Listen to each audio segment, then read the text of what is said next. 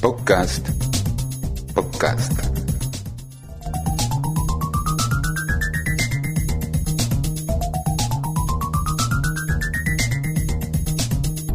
En síntesis.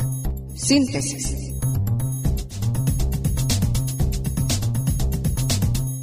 Podcast. Amados, el Señor dice en su palabra, conocerán la verdad y la verdad les hará libres. Juan 8, 32. Ahora, es necesario, ¿qué es la verdad? Deberíamos también aclarar. Bueno, la Biblia dice, el, el salmista dijo, la suma de tu palabra es la verdad. O sea, que en la iglesia, eso significa que en la iglesia hay que enseñar todo el consejo de Dios. Desde Génesis hasta el libro de Apocalipsis. El título del mensaje de hoy es Los diezmos y las ofrendas. Yo soy muy poco dado a plantear el tema de las finanzas. De hecho, si mal no recuerdo, en todos los años que tengo aquí en el Buen Pastor, esta es la tercera vez en tantos años que enfoco el tema de la finanza. Pero, como lo acabo de decir, el consejo de Dios es completo, hay que darlo. Entonces, vamos a hablar un poco, ¿por qué? En parte, ¿por qué? Bueno, porque los tiempos que estamos viviendo son tan delicados, tan malos, en el cual se está cumpliendo cada día ante nuestros ojos la palabra del Señor que nos dijo, que estos tiempos serían tiempos de apostasía, tiempos en que se levantarían falsos profetas y a muchos se engañarían, en fin, un tiempo verdaderamente eh, muy delicado, de engaño, de manipulación. Inclusive, el apóstol San Pablo dijo que harían mercadería con los creyentes. Y lo estamos viviendo. Entonces, no escapa no ha escapado de la manipulación el tema de los diezmos las ofrendas. No ha escapado. Entonces es necesario, y el Espíritu Santo creo que es el motor que impulsa que en la iglesia se mantenga al creyente debidamente informado de cómo debe de dar su ofrenda al Señor. Cómo Él instruye a sus hijos en las escrituras. Comencemos por decir que la palabra diezmo no se introdujo a la humanidad a través de las escrituras, aunque está, por supuesto, en las escrituras. La palabra diezmo ya era conocida en el mundo eh, de entonces antes de que estuviera plasmado en el libro de la ley. De tal manera que las naciones conocían este tipo de impuesto, de tributo, que es lo que viene siendo la décima parte de una cantidad X. Entonces vemos que la palabra diezmo luego Dios la estableció como un tributo para el pueblo de Israel por ley. Pero antes de que, insisto, antes de que estuviese incluida en la ley, ya el mundo conocido de entonces, el mundo de entonces ya sabía de esa palabra y de ese impuesto. Pero vemos de antes, de anticipo, que desde el, inicio de la creación, cuando nosotros vemos a dos hermanos, Caín y Abel, cada uno presentó una ofrenda, presentó un sacrificio y podemos notar que lo hicieron de manera voluntaria. De modo que, aunque uno de, ellos, su ofrenda, no fue vista bien por el Señor, la otra sí, porque cumplía, la de Abel cumplía el requisito, cumplía con la voluntad del Señor. La de Abel presentó de lo mejor de sus ovejas, de lo mejor de su ganado. Y fue una ofrenda voluntaria. Seguimos en ese orden y encontramos que después que cesó el diluvio y las aguas descendieron, Noé, ¿qué fue lo que hizo? De todo animal limpio levantó un altar y le presentó al Señor una ofrenda en sacrificio. Tanto la ofrenda de Abel fue voluntaria como la de Noé en su tiempo también fue voluntaria. Vaya tomando nota de eso. Más adelante nos encontramos con Abraham, que viene de la derrota de cinco reyes de Kedorlaomer, que se habían llevado cautivo a su sobrino Lot y a otras personas también de Sodoma y Gomorra. Y Abraham fue en la búsqueda de su sobrino y de sus pertenencias y de sus familiares y los, los rescata contra solo 300 hombres, contra un numeroso ejército que tenían estos reyes.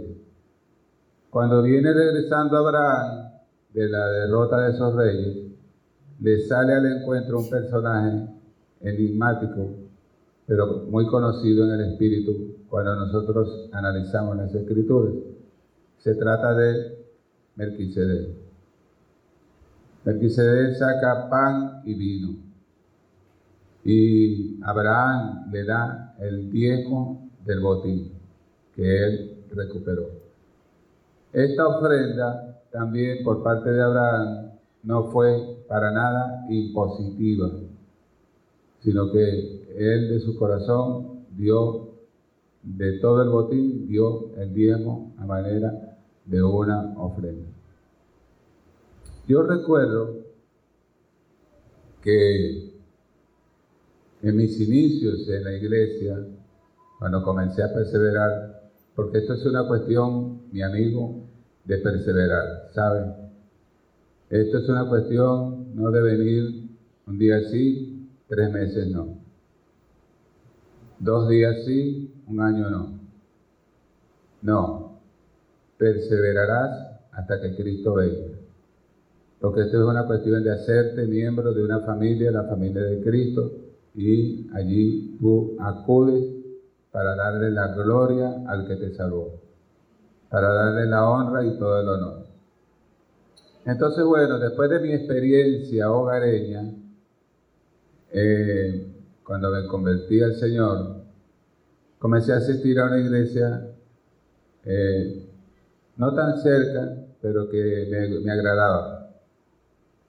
Y recuerdo, a propósito de lo que hoy estoy hablando, que cuando nos dirigíamos hacia el, el alfolí, vamos a llamarlo así, como está en la escritura, cuando me dirigía o nos dirigíamos al alfolí, la iglesia cantaba. Más nunca he visto eso. ¿Qué cantaba? Decía, dale la ofrenda al Señor, dásela de corazón, para que del cielo traiga esta su gran bendición y no te quede rencor. Después de haber ofrendado, Dios bendice al dador alegre le da más de lo que ha dado. Dios bendice al dador alegre, le da más de lo te ha dado. Entonces, bueno, uno iba y depositaba su sobre con su ofrenda y su diezmo para el Señor.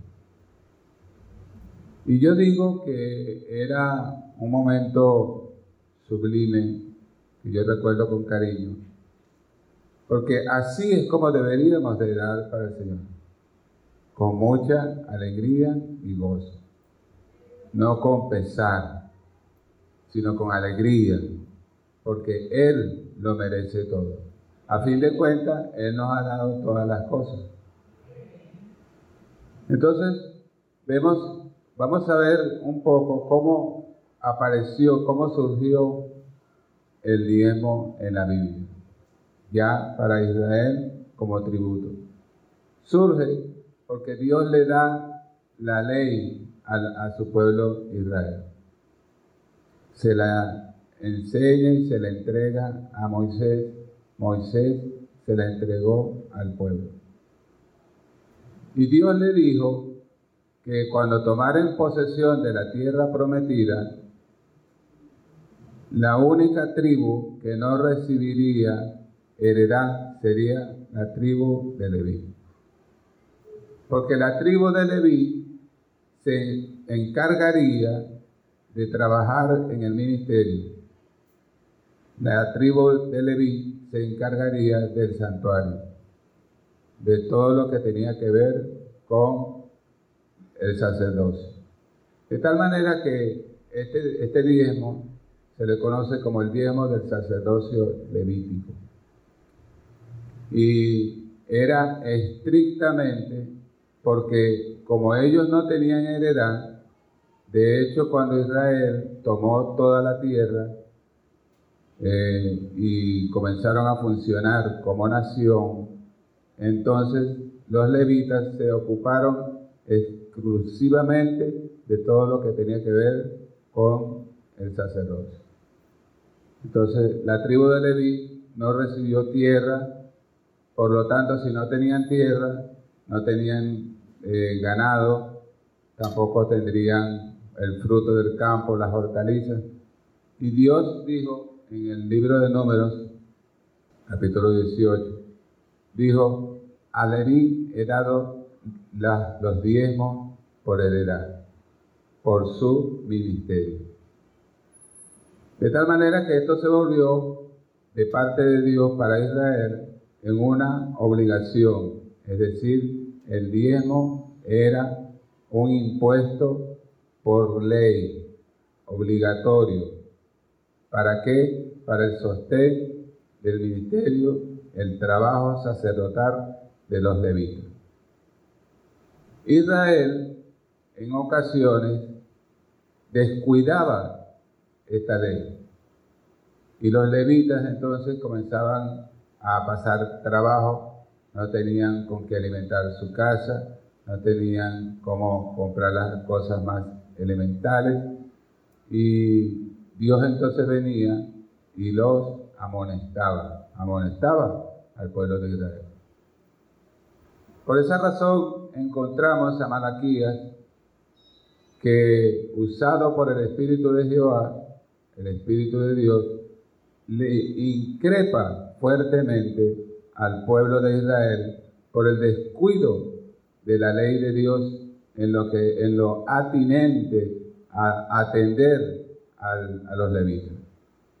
De tal manera que ellos eh, tenían sus casas muy bien pintadas, adornadas, y la casa del Señor estaba en completo abandono, y los levitas se habían ido a trabajar porque tenían que comer, y no estaban trayendo los diezmos.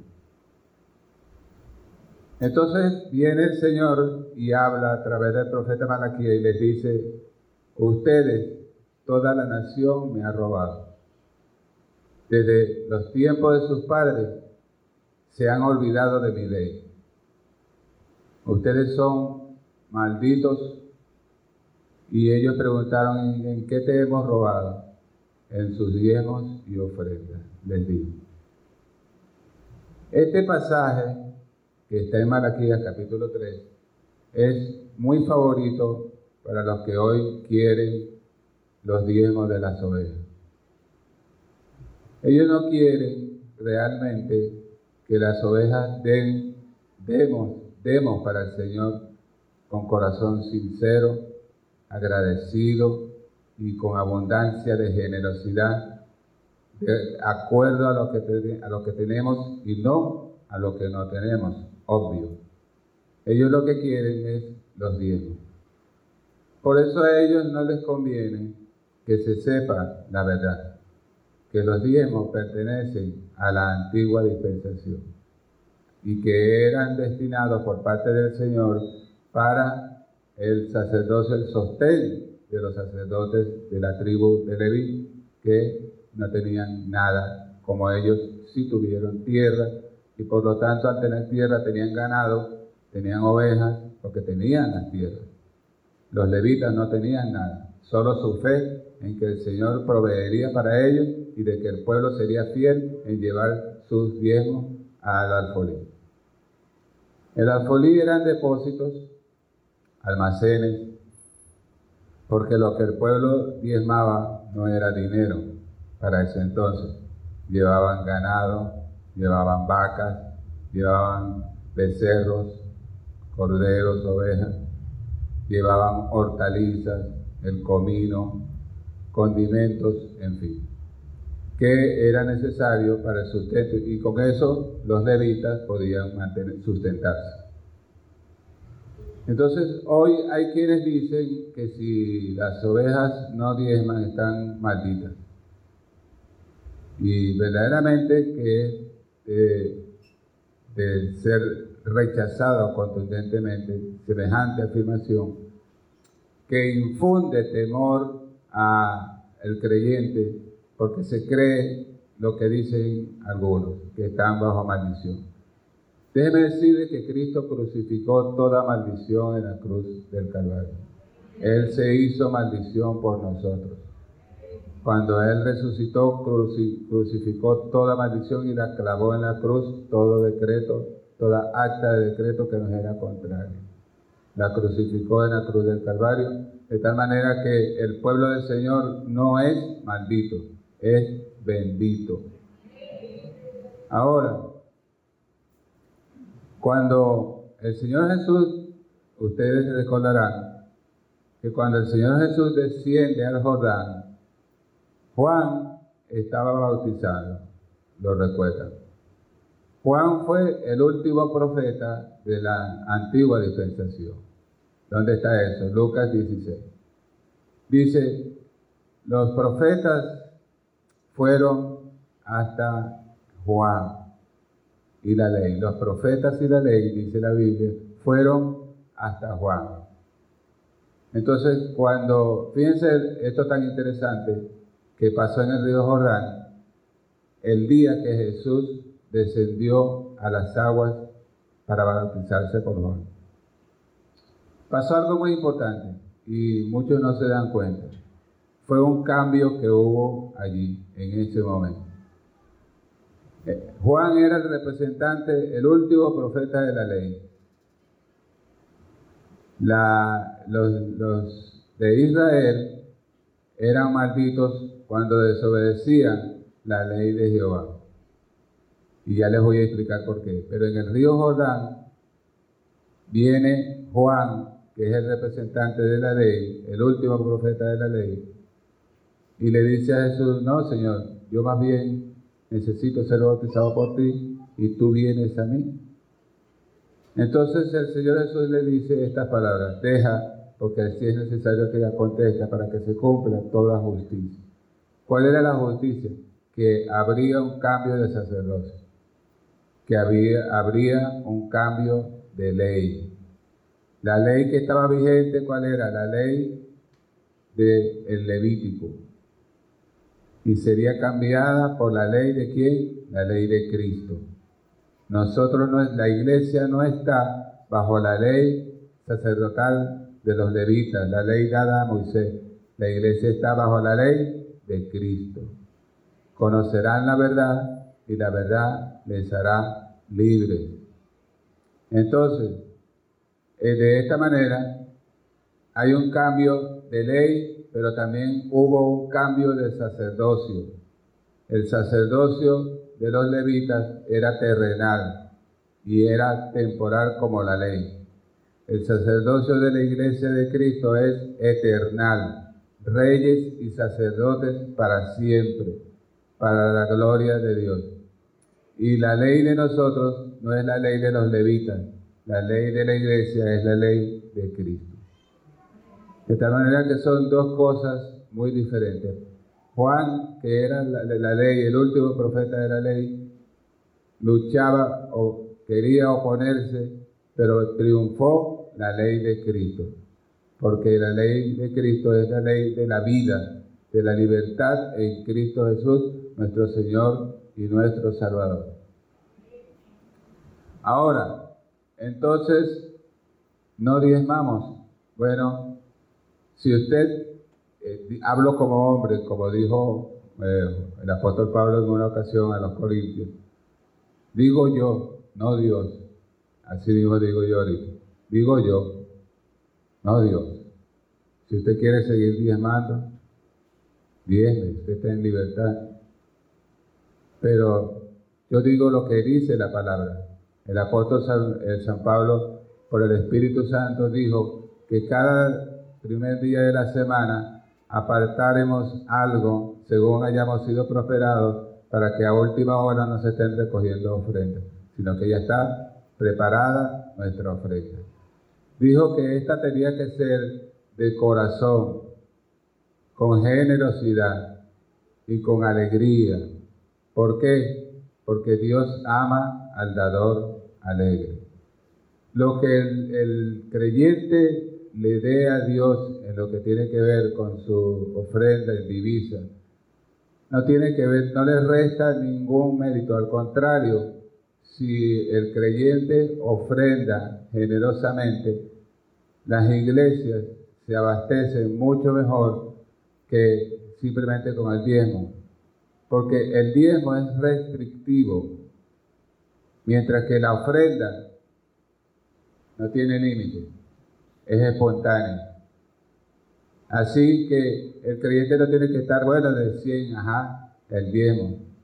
Bueno, ah, ah, ya está el 10. Y ahí se queda. Mientras que el que da generosamente puede decir, no, yo no voy a dar 10. Yo propongo en mi corazón que voy a dar 20. Yo propongo en mi corazón que voy a dar 30. El diezmo le dice que es 10. Es limitativo. Pero cuando el creyente aprende a dar para el Señor, no, eh, no se somete al límite, da de corazón, lo da generosamente, da con alegría. ¿Por qué? Porque el creyente sabe que Dios ama al dador alegre. Y todo lo que ha dado se lo devolverá multiplicado.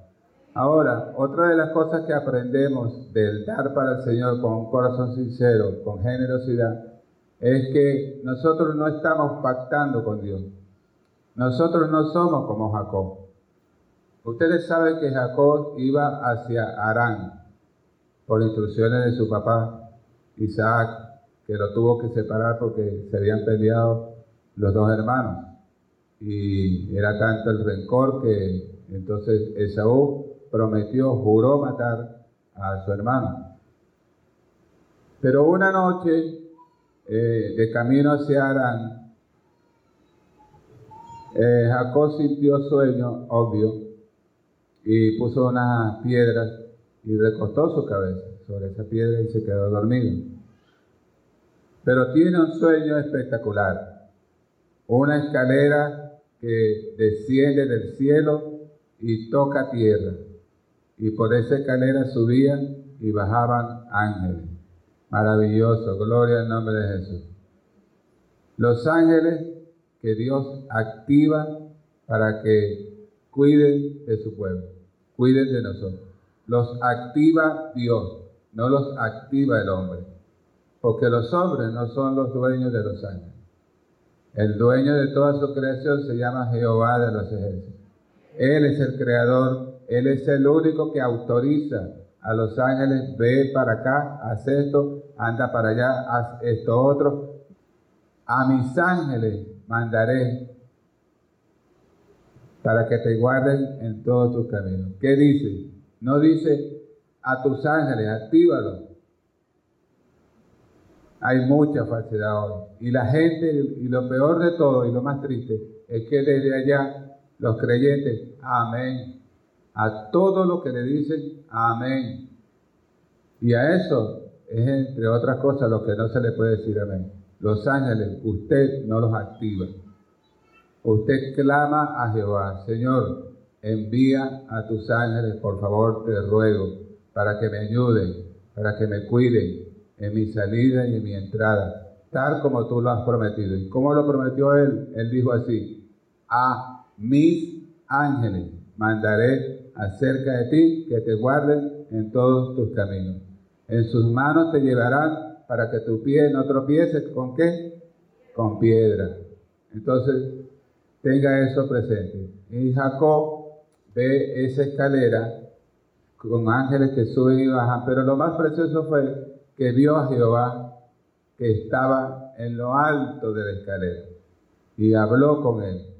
Y todo lo que le había dicho Isaac cuando lo envió, estando en su casa, se lo dijo también el Señor ahí en ese sueño. Yo estaré contigo, la tierra, te haré que regreses a esta tierra, porque no te dejaré hasta que cumpla todo en ti todo lo que te he dicho.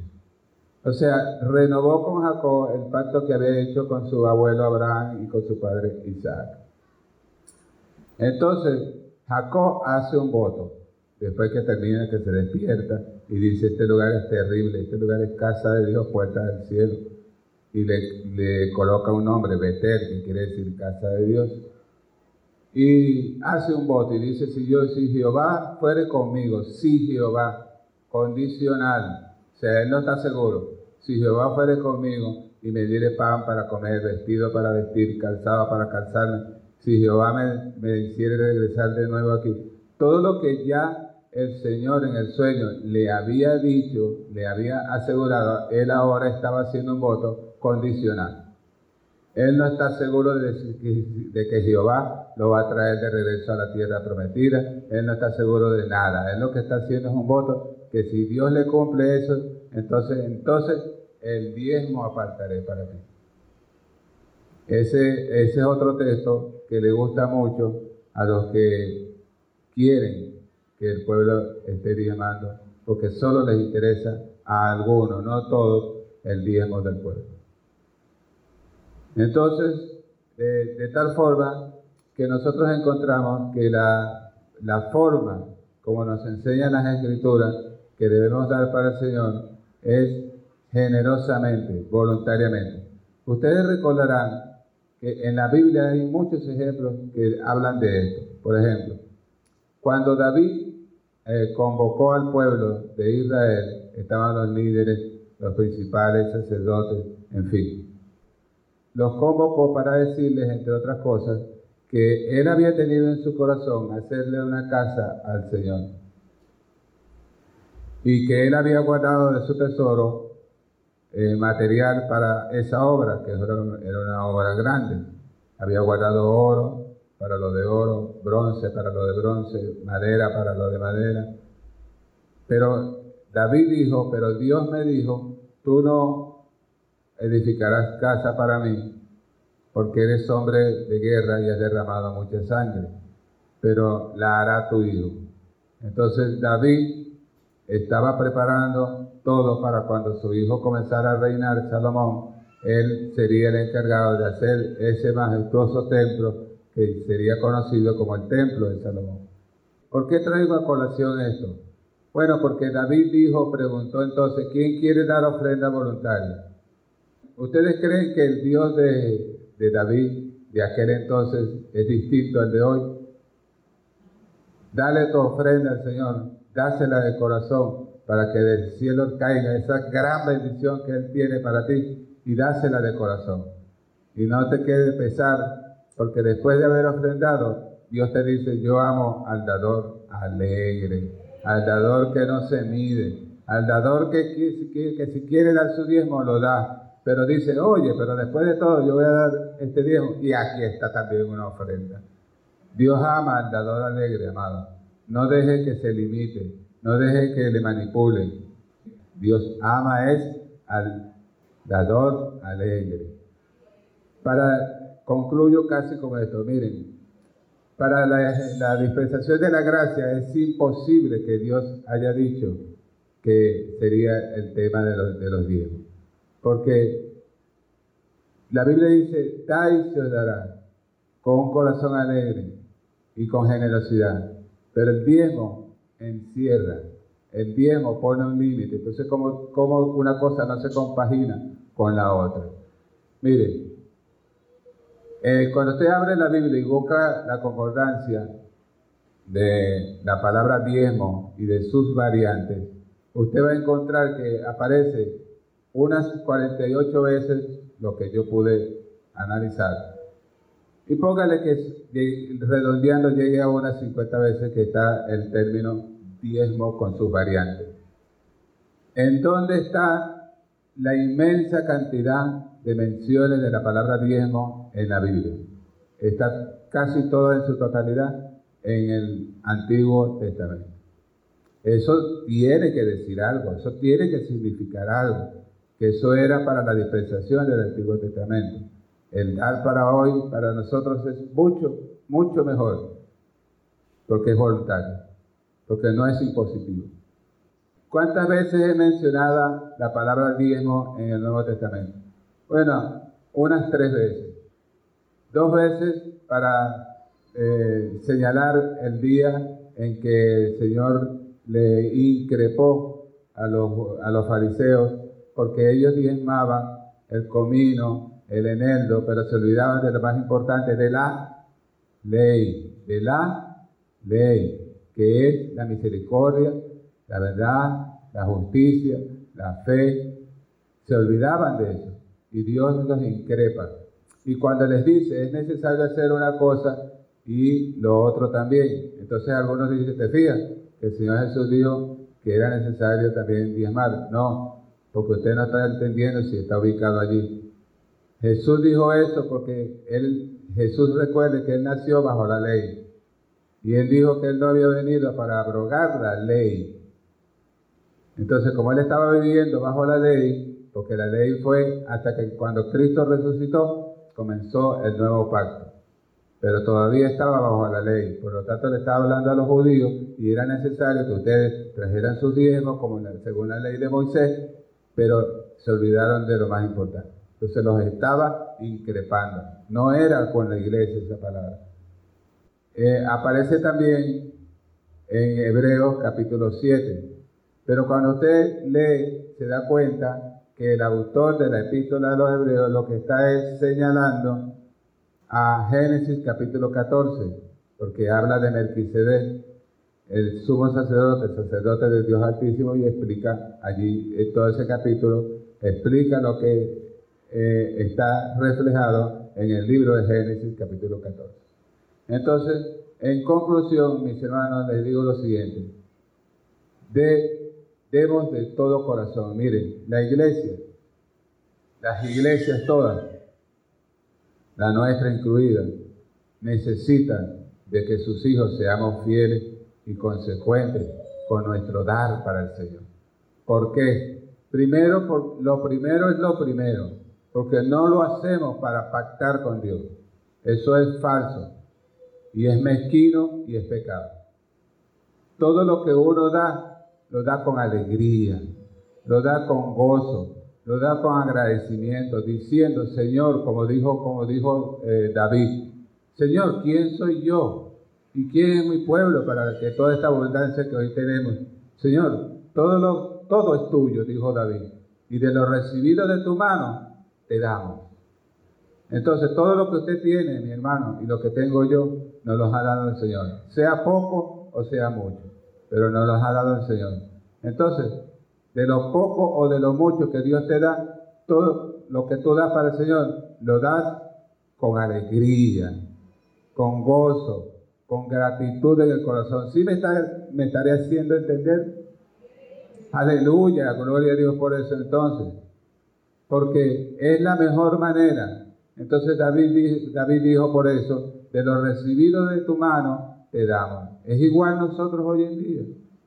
Usted recibió poquito, bueno, de lo poquito, lo que usted da para el Señor son como las dos blancas, cuando Jesús vio a la mujer pobre, que de su pobreza echó todo lo que tenía. Y Jesús miró eso y mandó a que fuera reflejado en su libro, la Biblia. Entonces, Dios mira la actitud del corazón. No que vengo para pactar con Dios. Y no que vengo, ay, voy a dar porque, porque Dios me va a devolver. No, damos porque nosotros nos debemos todo a Él.